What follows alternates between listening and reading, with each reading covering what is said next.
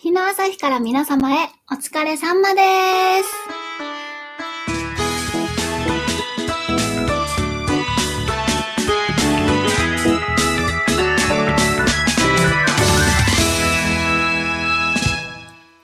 はい、えー皆さんこんばんは、日の朝日です、えー10月になった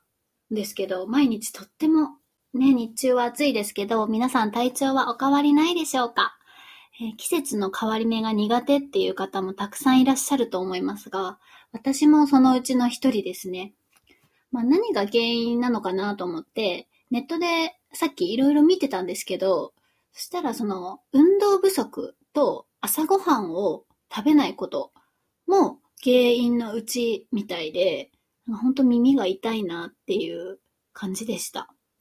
本当ね、朝起きてご飯なんて食べれるわけないでしょって私は思うんですけど、まあ、特に平日はもう全く食べる気が起きなくて、いつもヨーグルトだけでも食べようって思って買ってくるんですけど、そのうち買わなくなって、またあの食べたいものがないから、もうそのまま食べなくなっちゃうんですよね。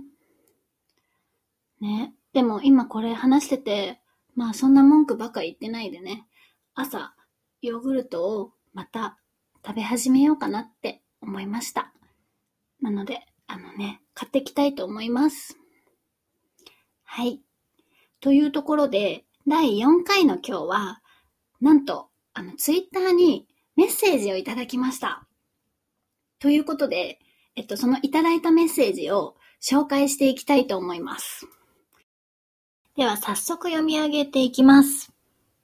皆さん、こんにちは。第1回を聞いてお便りします。愛知のバナナです。セルフマインドコントロール大事ですよね。マインドコントロールとまではいきませんが、私は〇〇な気持ちの時に聴く曲っていうのが自分の中でなんとなく決まってます。ほう。えー例えば、仕事で嫌なことがあった日の帰りは、エレカシの今宵の月のように。帰りの時間が遅ければ遅いほど染みます。休みが待ち遠しくてたまらないときは、クレバの一切合切。これはたまらない気持ちがさらに膨らむだけなのですが、楽しい気分になれるので、つい聞いちゃいます。あと、マジで何にも考えたくないときは、お邪魔女カーニバル。インド映画のダンスと組み合わせている動画が YouTube で人気ですが、その様子を思い浮かべながら聞いてます。日野さんは〇〇な時聞く思い浮かぶ曲とかありますか？あったら教えてください。はい。愛知のバナナさん、メッセージ、本当にありがとうございます。ね、〇〇な時、〇〇な気持ちの時に聴く曲っていうことで、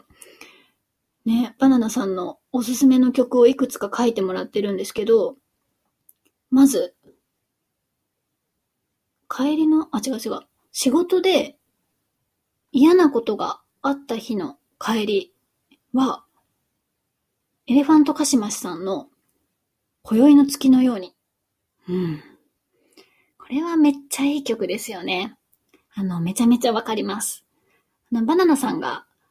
言ってるように、あの、宮本さんの声とメロディーが本当に心に染みるんですよね。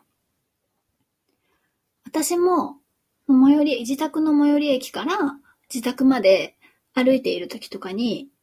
Amazon のミックスリストでこの曲かかってくる時があって、まあその時ね、クーってなる時がありますね。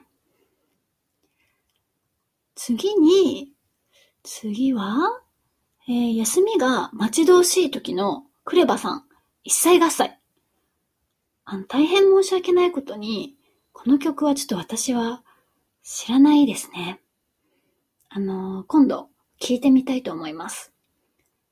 楽しい気分になれる曲は、あの、現実逃避にはね、ぴったりだと思うので。で、最後は、お邪魔女カーニバル。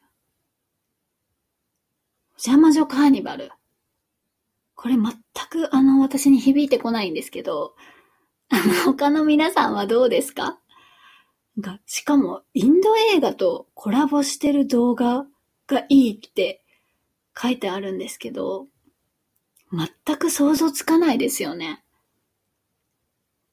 ね。本当せっかくメッセージで教えてくれたバナナさんには申し訳ないですけど、これ多分ね、私が仮に YouTube を見たとしても、